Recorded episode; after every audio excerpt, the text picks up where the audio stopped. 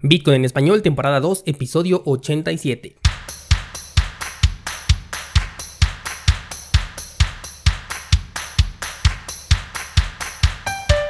Bienvenido, esto es Bitcoin en español, el podcast donde hablamos de criptomonedas, tecnología, cadenas de bloques y por supuesto sobre Bitcoin. Yo soy Daniel Vargas, fundador de cursosbitcoin.com y hoy te voy a platicar sobre los recientes ataques sufridos en las redes DeFi. Pero antes quiero comentarte que si estás en México he activado una sección especial ahí en nuestra página para que puedas comprar tarjetas de regalo de Amazon pagando con Bitcoin. Es un servicio en fase de prueba por lo que es probable que a veces no veas existencias, pero voy a tratar de tener un saldo exclusivo para esto y mucho más si la demanda es alta. Solo tienes que entrar a cursosbitcoin.com diagonal recursos y ahí es donde vas a encontrar la opción para comprar estas tarjetas de regalo y no olvides que únicamente será para Amazon México. ¿Estás en Bitcoin en español? Comenzamos. Lunes 27 de abril del 2020. Dos semanas nos separan del halving de Bitcoin. En este momento todavía sigue programado para el 11 de mayo según los bloques que se han minado hasta este momento y el mercado parece que quiere comenzar a reaccionar. Pudimos ver un par de movimientos interesantes en el gráfico en los últimos días, de los cuales todavía no me fío mucho, pero bueno, solamente el tiempo nos va a decir si se nos terminó la brecha para poder invertir por debajo de los 6 mil dólares o bien todavía tenemos una oportunidad adicional.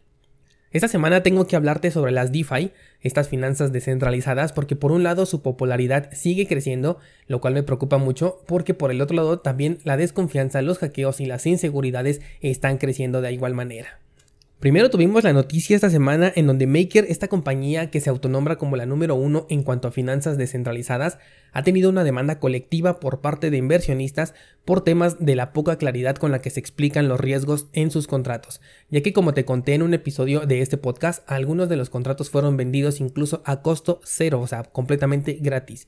Si has seguido este podcast ya deberás saber que a manera de experimento he adquirido un contrato con Maker justamente y hasta el momento todavía lo mantengo. A pesar de que el precio de Ethereum tocó mi precio de liquidación, no se aplicó ningún cambio ni tampoco se me cobró ninguna comisión adicional como lo especifica el contrato lo cual en lo personal me beneficia porque no tengo que pagar ningún interés adicional, pero esto también quiere decir que el funcionamiento de este servicio está en pañales y no funciona como sus propios términos y condiciones redactan. Algo que me he preguntado es, por ejemplo, yo utilicé este contrato para comprar otra criptomoneda y de igual forma la estoy holdeando, estoy invirtiéndola. Mi estrategia aquí es que con la ganancia de la segunda criptomoneda puedo yo pagarme adeudo y entonces retirar mi colateral de Ethereum que tengo depositado. Pero en un sector como el de las criptomonedas es posible que suceda un escenario en el que mi cuenta de Maker genere el interés del 13% por motivos de que se toque mi precio de liquidación y que la otra inversión que hice con el dinero que me prestaron supere en gran medida al colateral que tengo ahí estacionado con todo y el 13% de interés. Al grado de que yo puedo llegar a decidir no pagar esa comisión y quedarme simplemente ahora con la nueva ganancia exorbitante que ahora tuve con un pequeño porcentaje de mi propio dinero. En realidad no sé qué sucede en estos casos ya que se supone que solamente la persona que abre el contrato, en este caso yo, es la que tiene el poder para cancelarlo. Y me resulta bien interesante porque se supone que ellos, la compañía Maker, no tiene acceso a mi colateral, yo soy el único que puede tocarlo, así que tendrán una especie de doble pérdida, pero también se ha escuchado por ahí que sí tienen acceso a este colateral desde un principio y que de hecho lo ocupan para poder ellos incrementar su capital. Como verás, el funcionamiento de las DeFi es todavía bastante engorroso y nublado por lo que la demanda colectiva no está muy fuera de la realidad que digamos.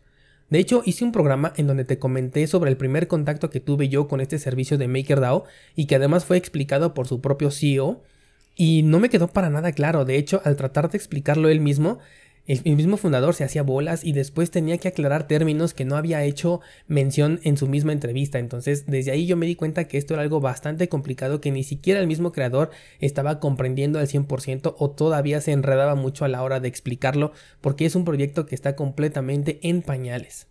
Ya más adelante te comenté que siempre hacen mucha mención a los beneficios que puedes obtener si todo sale conforme lo planeado, pero pocas veces o al menos de manera muy muy superficial te hablan de lo que puedes llegar a perder y más si utilizas el préstamo para gastos inmediatos.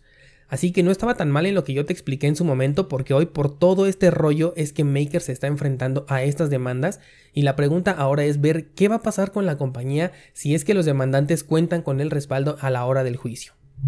Has de recordar también que de aquí es que nace la criptomoneda descentralizada estable DAI. aquella que también está ligada al valor de un dólar y que supuestamente su estabilidad es descentralizada cuando en realidad no lo es. Maker ha hecho mucho énfasis en que la desaparición de Maker como proyecto no le afectaría directamente a DAI, pero eso es algo que ni siquiera ellos pueden llegar a predecir, sobre todo cuando están basando su estabilidad en un grupo centralizado que debe de tener alguna motivación para poder mantener dicha estabilidad. Ahora, el pasado mes de marzo vimos y te conté también cómo una empresa DeFi fue atacada dos veces dentro de la misma semana y se robaron bastantes millones de dólares. Hoy la noticia que te traigo son dos nuevas compañías que también fueron atacadas y también son servicios DeFi. La primera de ellas sufrió un ataque del 51% y es una compañía llamada PegNet. Esta red recibe por medio de oráculos los precios por parte de los mineros y con esto es que consigue su estabilidad. Porque sí, también maneja una moneda estable. O sea que aquí vamos a hacer un pequeño paréntesis y estamos viendo cómo las DeFi y las stablecoins son las estafas del momento. Y antes de que me salten al cuello diciendo que no son estafas, puede que no lo sean en convicción, pero cuando todo se desmorona no van a pensar en ti y en cómo recuperarte tu dinero, sino en salvar lo poco que les dejen los hackers y al final tú terminarás estafado o sin dinero. Bueno, pues como te he dicho, las monedas estables no existen y estos hackers consiguieron inflar el precio de la moneda estable que tenía esta empresa. En este caso tenía la paridad con el yen japonés y ellos lograron inflarlo, lograron eh, que el precio fuera mucho mayor. De esta manera es que pudieron vender sus activos por un valor de hasta 6.7 millones de dólares en la otra moneda estable que estaba basada en el precio del dólar. El ataque tuvo una duración aproximada de 20 minutos y no se obtuvo ningún robo a los fondos de los inversionistas, ya que los mineros no pueden en realidad retirar los fondos por lo que este ataque al final no fue consumado. Sin embargo, nos deja la brecha abierta para un ataque de mejor organización en donde no puedan hacer nada para evitar la sustracción de fondos, y nos deja una vez más la claridad de que una moneda estable es en realidad una moneda manipulada para conservar esa estabilidad. Dicha manipulación puede utilizarse en tu contra si es que tienes fondos en cualquier moneda estable, pero sobre todo en aquellas que dicen ser descentralizadas. El otro ataque de esta semana sucedió con un protocolo de origen chino llamado DeFi Length .me, el cual sufrió un ataque gracias a una vulnerabilidad conocida en el sector como ERC777, la cual consiste en una llamada repetida de acciones antes de que la actualización de los fondos se dé, por lo que con esto se pudieron hacer varios retiros en un corto periodo de tiempo.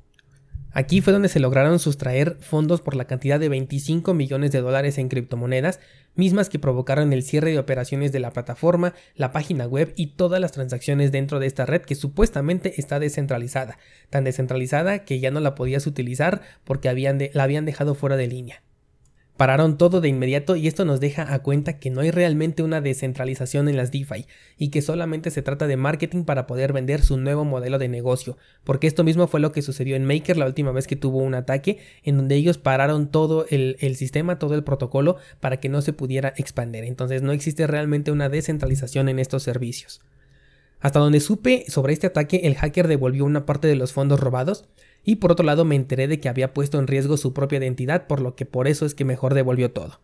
No cabe duda que estos servicios tienen o mucho que madurar o bien tienen todavía muchos años por delante para considerarlos seguros.